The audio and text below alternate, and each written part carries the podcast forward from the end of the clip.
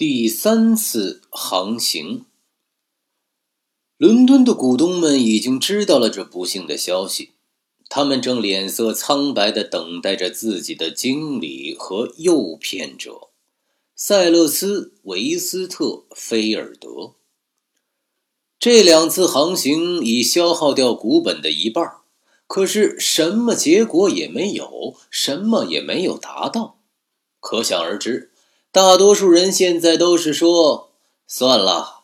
董事长主张把能挽回的尽量挽回。他赞成把那些剩下的没有用过的电缆从船上取下来，必要时即便是赔本也要把它们卖掉。也就是说，他要一笔勾销这项铺设跨越大洋海底电缆的荒唐计划。副董事长也附和他的意见，并递交了一份书面辞职书，以此表明他不愿再同这种怪诞企业继续发生干系。但是，塞勒斯·维斯特菲尔德的坚韧不拔的决心和理想主义的献身精神并没有因此而动摇。他解释说：“什么也没有损失。”经过这样的考验，证明电缆本身的性能非常良好，而且船上的电缆还足够进行一次新的试验。现在船队已经组成，船员也已雇到。正因为前一次航行遇到了不同寻常的恶劣天气，所以现在倒可以指望有一段风平浪静、天气晴朗的日子。只是需要勇气，再一次的勇气。要么现在敢于做最后一次试验，要么永远失去机会。股东们面面相觑，越来越犹豫不决。难道他们还应该把投资的最后一部分信托给这个蠢材？然而，由于强烈的意志，最后总是能拖着犹豫不决的人向前跑，所以在塞勒斯·维斯特菲尔德的促使下，终于再次出航。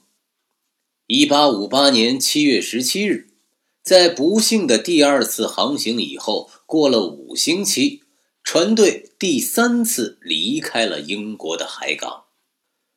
重大的事情。几乎总是悄悄地获得成功，这种老生常谈的经验现在再次得到了证实。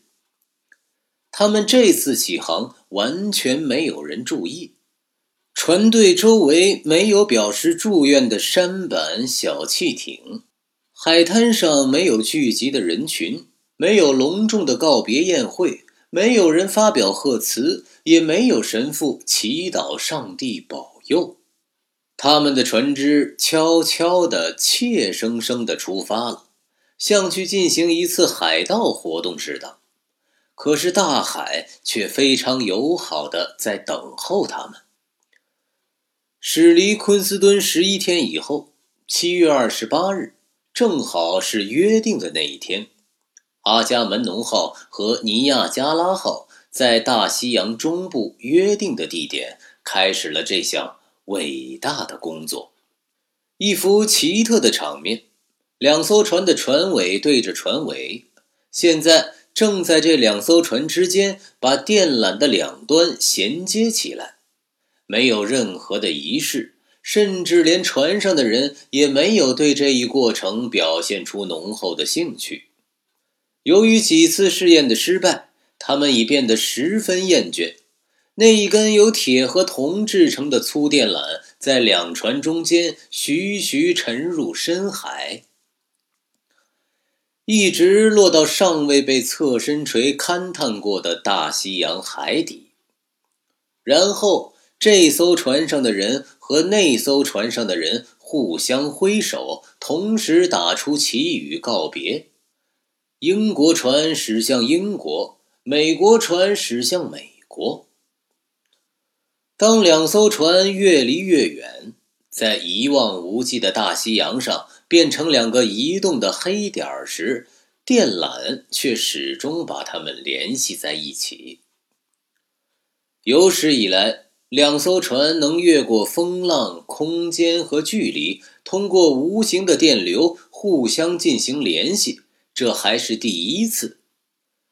每隔若干小时，这一艘船就用电流讯号从大西洋深处向另一艘船通报，它已经铺完了多少海里的电缆，而每一次都能得到另一艘船的这样回答。由于天气非常好，他们也铺了同样的距离。第一天是这样，第二、第三、第四天还是这样。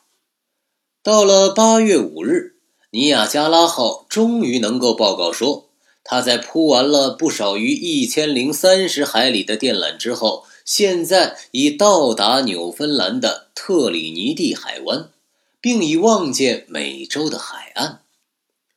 阿伽门农号也同样能够报告胜利的喜讯，它也一样顺利的在深海铺完了一千多海里，也看到了爱尔兰的海岸。现在，人类已经能够第一次把话从这个大陆传到那个大陆，从美洲传到欧洲。不过，关于这一伟大业绩已经完成的消息。此刻还只有这两艘船，只有这几百个在自己的木头船舱里工作的人知道，而世界上的人并不知道。他们早已把这件冒险的事忘却了。无论是在纽芬兰还是在爱尔兰，都没有人在海滩上等候他们。但是，当新的海底电缆和陆地上的电缆接通的那一秒钟，全人类将肯定会知道，他们已取得了共同的重大胜利。各位听友们，如果觉得不过了了读的还不错，可以先关注我，再点赞和评论，也欢迎你转发到朋友圈，让更多人加入我们一起读书。